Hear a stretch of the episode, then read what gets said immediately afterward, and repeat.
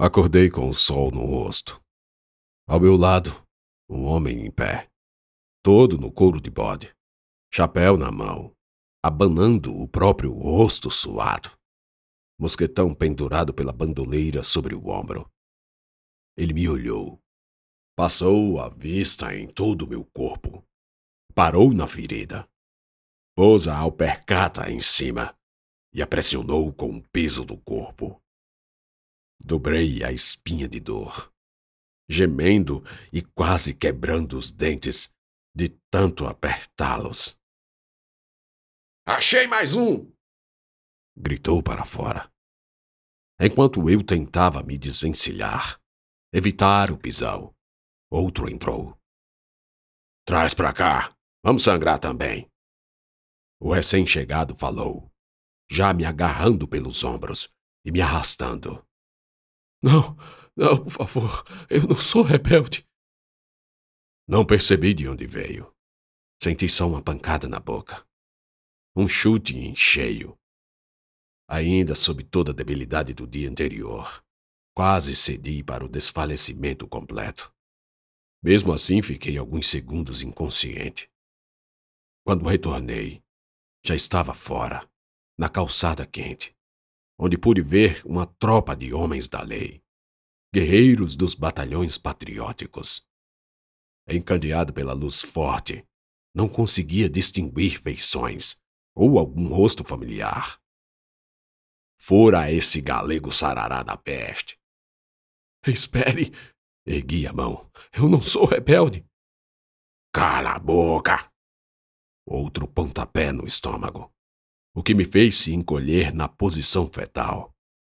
Logo em seguida, pisaram no meu pescoço. Consumi o resto do ar e oxigênio nos pulmões. E lentamente fui sentindo a consciência me deixar. Daí afrouxou-se a esganadura para um perguntar: Se tu não é um deles, por que que a macumbeira estava cuidando de tu? Que macumbeira! Perguntei tossindo, me pondo de joelhos. O sujeito deu um passo à frente, olhou de lado, fez um gesto de cabeça. Foi quando um objeto preto foi arremessado, quicou e rolou. E vi. Era a cabeça de tia Maria. Essa macumbeira! Em outra ocasião, eu diria: não sei quem é. Negaria, assim como Pedro negou Jesus três vezes. Mas ali não contive a aflição. Tia Maria estava morta. E ela tinha ficado para cuidar de mim. De joelhos, mãos apoiadas no chão, olhos nos olhos semiabertos, opacos, vitrificados. Tia Maria, me perdoe. Minhas lágrimas murmuraram. Veio a indignação. Querer entender o inexplicável. A pergunta última: por que sofremos tanto? Soquei a terra e comecei a chorar. Mas não deu tempo a amargar mais melancolia. Esse safado é um deles. Bora, degola também. Senti minha cabeça sendo puxada para trás, e meu rosto e visão atingiram o zênite. O sol, aquela bola amarela esbranquiçada, pareceu criar um rosto, uma face barbuda, caída e inclinada sobre a cavícula. Seria Jesus. Ele sofreu também. Por quê? Para que sofrêssemos? Fui enganado. Fui enganado assim como Jesus foi. Falei. E eles não entenderam nada. O que que tu diz, galego? Quem é esse Jesus? O Filho de Deus, lá, lá no céu. Respondi, ainda olhando para o sol. Ainda por cima é pagão. Bora! Mete logo a faca nele. Pelo amor de Nossa Senhora! Ouvi o grito sem força de uma mulher. Após, passos se arrastando em nossa direção. Esse rapaz não tem nada a ver com essa bagunça.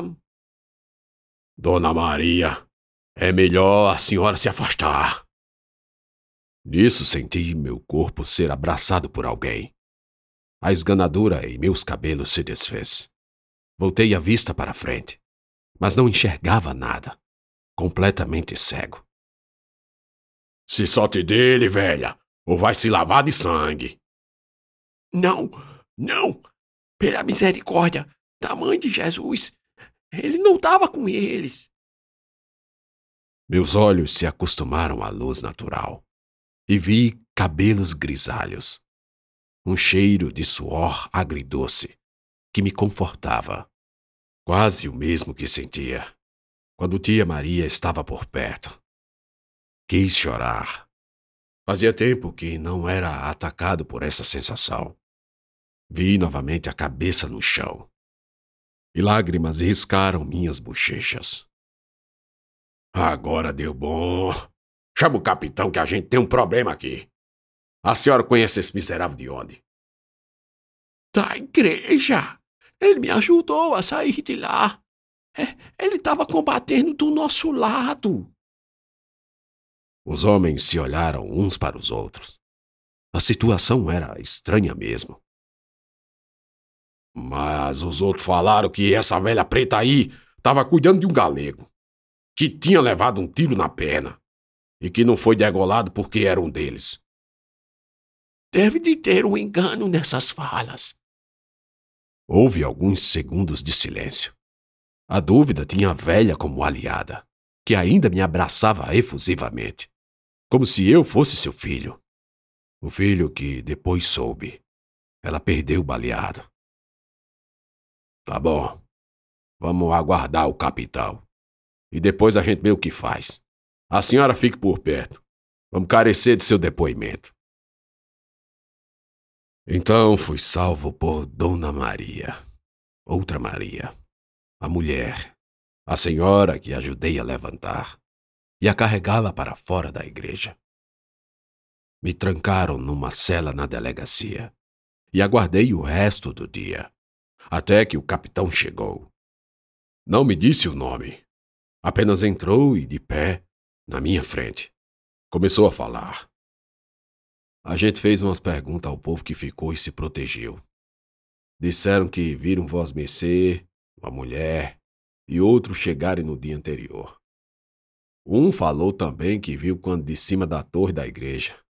Seu amigo gaúcho e vós mercê fizeram uma desgraça derrubando muitos rebeldes. Só não estou entendendo por que não lhe passaram a faca no pescoço.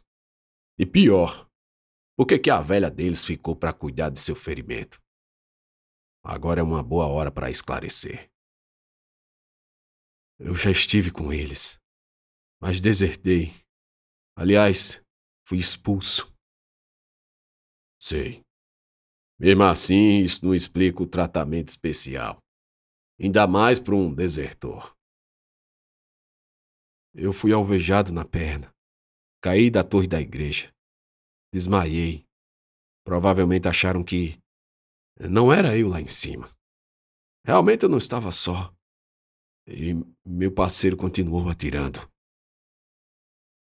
O capitão caminhou para fora da cela. Fechou o cadeado e pelas grades falou. Essa é uma história que evita que arranquemos sua cabeça aqui e agora. Mas só isso. Não vou liberar Vós Mercê. Vai ser preso e encaminhado para a casa de detenção, no Recife. Aí lá eles se viram. No dia seguinte, me colocaram na carroceria de um caminhão. Dois homens, cada qual com um revólver e uma espingarda, me escoltavam. Fui também algemado punhos e tornozelos. Era impossível correr, fazer amplos movimentos, muito menos tentar fugir. Toda a viagem fiquei exposto ao sol. Por favor, não me deixe aqui. Eu não aguento mais. Mas tu tá branco demais. Um deles respondeu e abriu os dentes em zombaria. Sim, à noite senti frio como a brisa noturna e o ferimento da perna doeu horrores. Meu corpo quente exalava um cheiro de carne queimada, ou podre. Ou era impressão minha? Delírios de uma insolação. Febre, infecção. Quando enfim dormi, sonhei com Ana, com Carla, com meu pai, Padre Honório, que reclamava, brigava, gesticulava, dizia que eu era como ele. Péssimo pai. Acordei e vi a lua grande e redonda.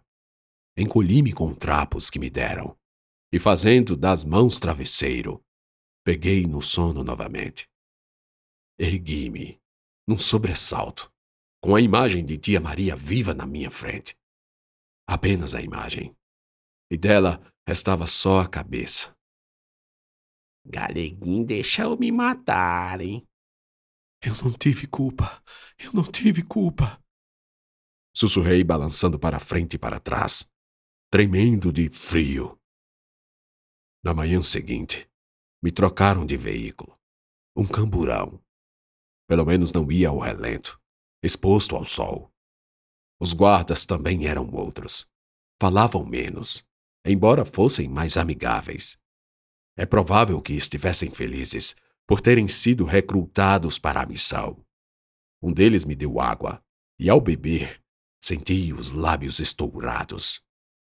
Virado para mim, ele afirmou: Tu deve de ser muito importante, hein? Por que diz isso?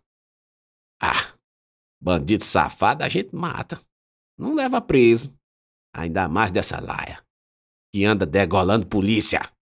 Mas você, além de vir de carro ao invés de descer o rio no rabecão, ainda vem com motorista particular. Bandido importante. Não sou bandido. É não, né?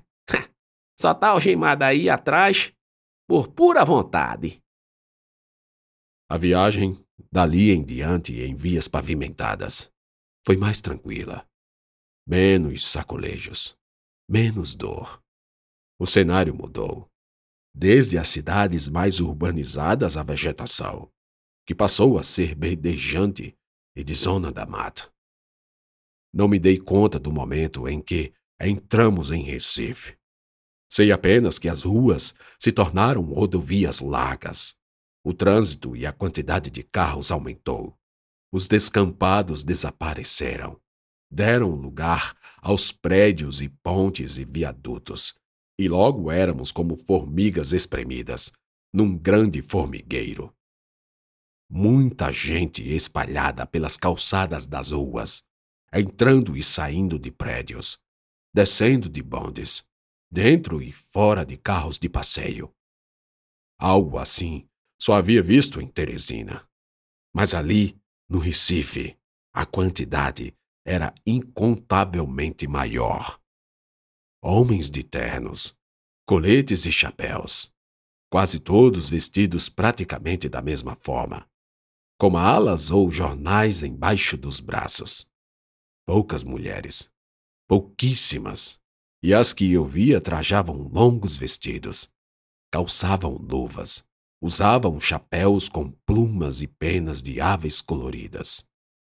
E por falar em cor, num largo em que o carro passou mais devagar, havia alguns jovens, no máximo dois ou três, com blusas sociais verdes gravatas pretas, gritando palavras de ordem a plenos pulmões. Um deles hasteava uma bandeira de fundo azul, com um círculo branco e um sigma no centro. À época eu não fazia ideia do que era aquilo, e virei o rosto para contemplar outras coisas, dentre as quais ele estava lá, sempre lá desde a criação e pela primeira vez o vi. Azul e verde, estendido ao horizonte, espelho longo que brilhava abaixo do sol, reflexo do céu sem nuvens acima. Era lindo, era belo, era majestoso. É o mar. Matuto admirado com a praia. Ouvi o motorista falar. E só então reparei que Estava com as palmas das mãos nos vidros da janela, como se quisesse tocar no oceano, que jazia distante. Não saperrei, não. Vai morar bem pertinho. O outro falou, e ambos riram. Pouco depois, o azul real sumia às minhas costas e mergulhávamos noutro mar, o do caos urbano. Ruas se multiplicavam em grau e potência. Prédios cobriam o céu. Faziam sombras enormes. Árvores só em praças e olhe lá. O ar era estranho, carregado, com cheiro de óleo e poeira. Eu estava ficando enjoado, nauseado, tanto pelo odor quanto pelo rodar num percurso em círculos. Não aguentava mais quando novamente vi água, que não era do mar. Era um rio largo, o rio Capibaribe, serpente fluvial que corta Pernambuco. Por ele que alguns poucos barcos desciam do alto sertão. Viagem demorada, e causa do meu privilégio de vir de carro. O carro desceu numa rua íngreme, e com veículo e tudo embarcamos na balsa ancorada na margem do rio. Do convés, vi outras embarcações menores, emparelhadas e estacionadas às margens, de barquinhos e canoas a catamarãs. O rebocador apitou. Cheiro de fumaça se espalhou, e sem tranco nenhum, percebi que me movia sobre o lençol de água escura. Lá do outro lado, tá vendo? Vai ser sua casa. O soldado apontou para a margem oposta. A casa de detenção. De longe era só um ponto branco. Mas à medida que a balsa se aproximava, passei a ver o colosso em sua inteireza. Construção grande e enorme, que se estendia à esquerda e à direita, repartida por um domo no centro. Prédio que mais parecia uma catedral branca e portentosa três ou quatro vezes maior que todas as maiores que já vira até então. Todavia, sem pináculos, sem torres, sem ogivas, sem cruzes, sem nada do tipo. E talvez sem Deus também. A balsa se aproximava, e só aí comecei a me perguntar sobre meu futuro de condenado. Apenas mais um em meio a outros tantos. Por que me mandaram para cá? Quem vai me receber? O que devo fazer, dizer ou contar? Por quanto tempo vou permanecer preso? Todas essas dúvidas surgiram como um cardume de angústias. O motor silenciou, e o som das gaivotas e pássaros me faziam lembrar que não seria livre como eles. À minha frente, o monstro branco abriu os olhos janelas, muitas, três fileiras de pavimentos e todas barricadas com grades. Será que dá para ver a praia dali daquela janela? O motorista perguntou entre gracejos. A barca atracou. Alguns homens caminhavam no cais à margem, armados com espingardas penduradas nos ombros. O carro desceu a rampa. Eles vieram e checaram. Pouco depois, estávamos parando no grande portão. Desci do carro e fui levado às portas laterais. Limiar da liberdade. Som de barras de ferro com ferro roçando, dobradiças gritando, sinfonia em dobro, ao abrirem para me conceder passagem e ao fecharem atrás de mim. Dentro, o silêncio era estranho algo como quem dorme e ronca esporadicamente. Aqui e ali o eco de algum urro de desespero escapava pelas frestas das portas. Levaram-me à sala de triagem. Um aposento apertado, denso, fumacento. Três homens, dois sentados em mesas de madeira e um em pé, cada um armado com revólveres e cacetetes. Quem é esse? O que estava numa das mesas perguntou. Um gordo careca. De cigarro nos beiços, fogou os suspensórios pretos, que apertavam a blusa aberta do colarinho aos peitos. Comando 59 mandou trazer. Rebelde? Não sei. Só mandar trazer e colocar numa cela até segunda ordem. Eu não sou rebelde, falei. O gordo se levantou. Apagou a bituca no cinzeiro. Ergueu as calças que caíam com a folga do suspensório e arrodeou para vir até mim. Não é rebelde. Antes que eu respondesse não, ele rodou a mão roliça na minha cara. Uma bofetada que me fez cair de lado.